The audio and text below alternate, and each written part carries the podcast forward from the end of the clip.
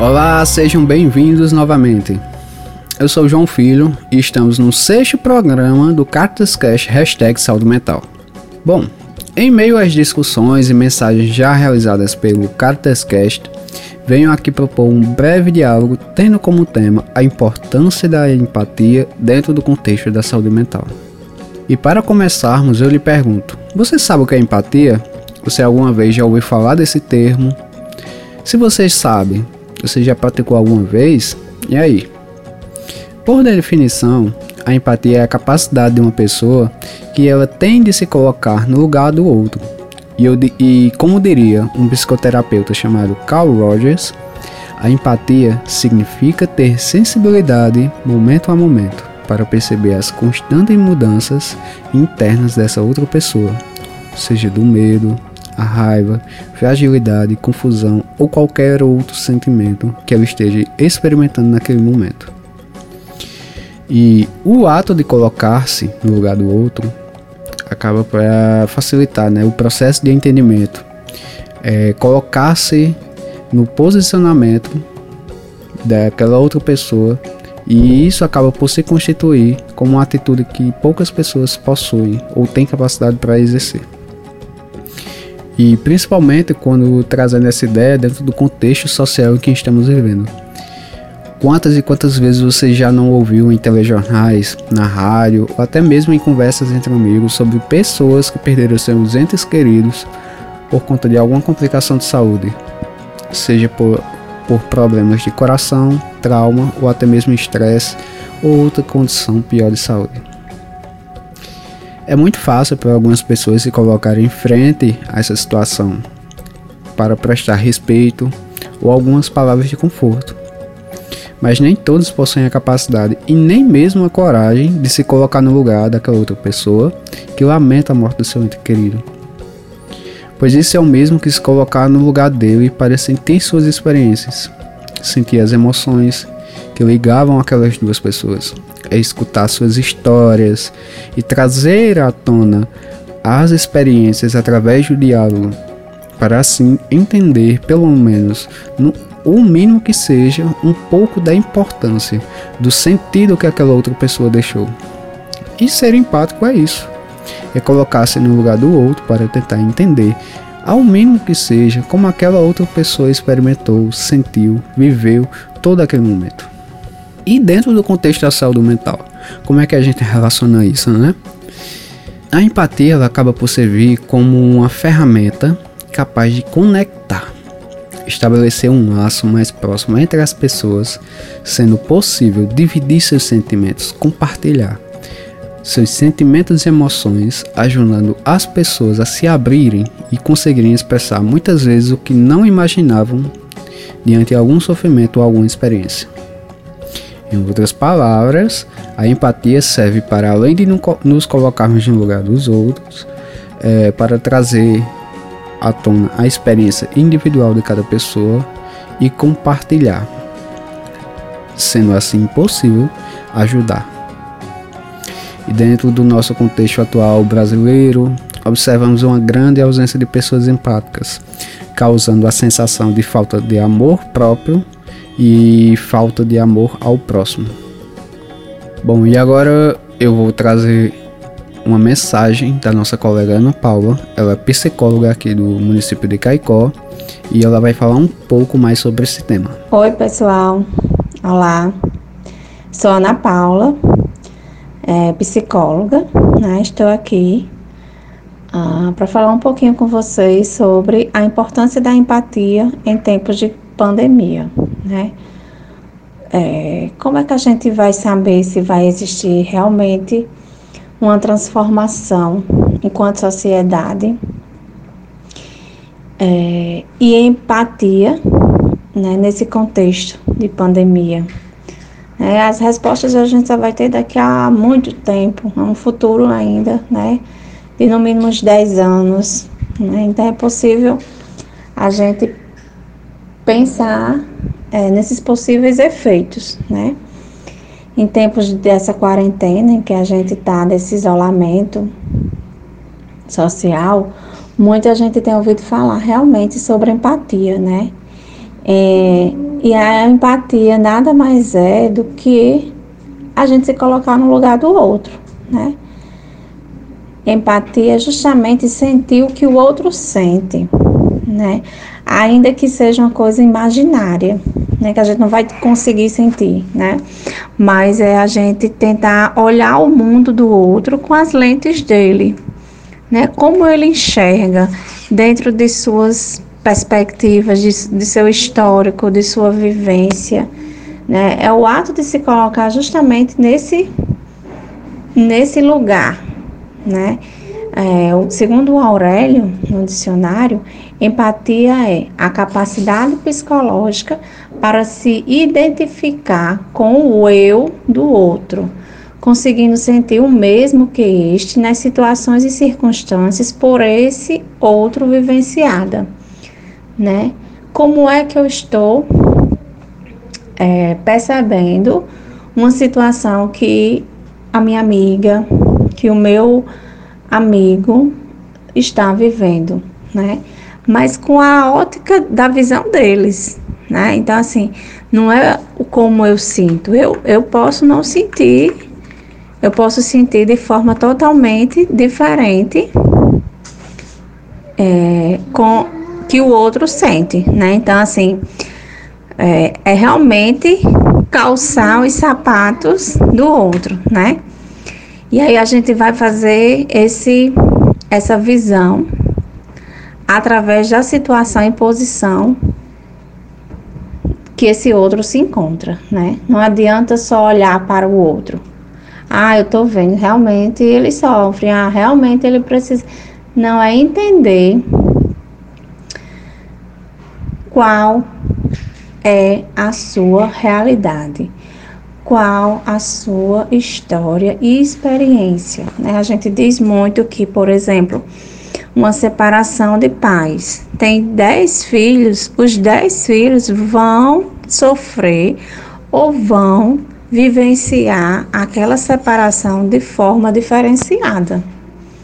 Não, não vai ser o mesmo sentimento, né? A gente pode até pensar assim, por exemplo, Antes de a gente ter filhos, é, a gente pode até ficar chocada com a mudança de hábito que um bebê gera numa família.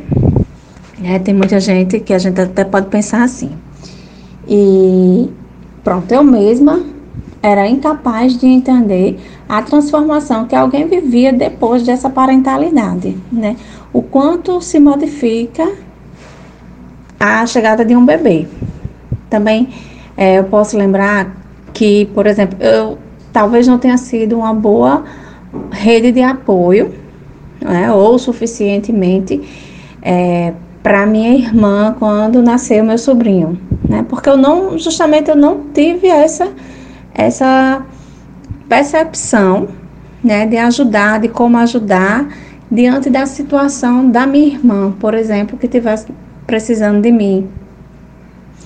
E aí é perceptível quanto é importante praticar empatia, pensar do ponto de vista do outro, né? Como a gente às vezes perde a chance de sermos presente e de ajudar de verdade o outro, porque a gente não investe tempo em parar e perceber, né? Estamos sempre muito ocupados e com os nossos problemas, e com as nossas agendas, e com tarefas e tarefas e tarefas e tarefas.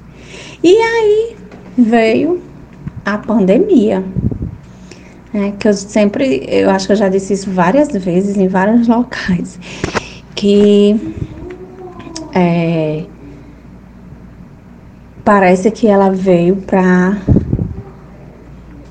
paralisar, né, assim, para chamar atenção, porque é, é importante até se, se dizer isso novamente, assim, eu estou dizendo, mas eu já ouvi muito também falar sobre isso, né? Que a gente vivia nesse piloto automático e de repente fomos desligados, né? Se desligou um botão e todo mundo é, se viu obrigado realmente a parar e pensar cada dia, né? E assim é muito é muito, assim, da minha abordagem, né, da gestalterapia, de como é gestalt que você pensar no, no aqui e agora. Né? Então, todos os dias você está repensando aquele dia. E a pandemia chega e faz isso, né? A ver, a prestar atenção na vida que a gente está. O mundo inteiro foi convocado forçosamente né, a enxergar o entorno. O piloto automático leva as pessoas geralmente a um egoísmo, né? Então, assim, as pessoas egocêntricas, elas não escutam, não percebem, né? Só vê o seu umbigo, né? Então, assim, é importante que a gente se perceba e perceba quem está ali ao nosso redor, né? Às vezes a gente passava todos os dias em frente, ao lado de uma planta e a gente não percebia que ela existia dentro da nossa própria casa, né? Então, assim, é, de repente, entre tantas coisas, né? A gente teve que lidar com a desigualdade social, com a situação do SUS, por exemplo, é, com a violência doméstica, com as ansiedades que vem, vem generalizando bastante. E aí, tudo que sempre esteve ao nosso redor, sempre esteve presente em nosso dia a dia, mas que parecia não nos atingir, né? Ah, isso não é comigo, né? Então, assim, ficou muito evidente que a gente não olhava para o próximo, para quem estava ali do lado, né? A pandemia veio nos trazer essa, essa visão de que somos todos iguais e que a gente está todo no mesmo barco e que a gente pode fazer o melhor por nós e pelo outro, né? Podemos desenvolver situações. Nunca é tarde, nunca, nunca. Eu acho que é a, a vez que a palavra nunca mais pode ser dita, né? Nunca é tarde para assumir um papel transformador, tanto para quem recebe quanto para quem se doa, né? Porque ela vai realmente fazer esse papel, né? Como um psicólogo é, nos, nos fala, é Carl Rogers, Carl Rogers, que é o pai da psicologia humanista, né? E ele fala muito isso, que a empatia é um modo de ser que me permite experimentar temporariamente a vida, os sentimentos, a experiência do outro e assim há uma transformação de si e do outro que se sente escutado, compreendido e percebido. Não há invisibilidade na empatia. Não é? Realmente é desse jeito. A empatia é justamente esse modo de ser de experimentar a vida do outro, os sentimentos do outro, né? À medida que eu vou me transformar e vou transformar o outro. Agora, é, eu, eu vejo muito por esse lado, né? Que não adianta só você aliviar a sua angústia, né? Dos olhares de julgamento, né? De estar em cima de um palco. Você precisa realmente fazer de coração né? Fazer algo que realmente possa lhe, lhe transformar, né? Então, assim, nesse momento temos que mirar em exemplos de cooperação, de quebrar esse individualismo, né? Que ainda permeia muito nossa sociedade, é, de perceber, né? Que não, não importa raça, não importa credo, classe social, né?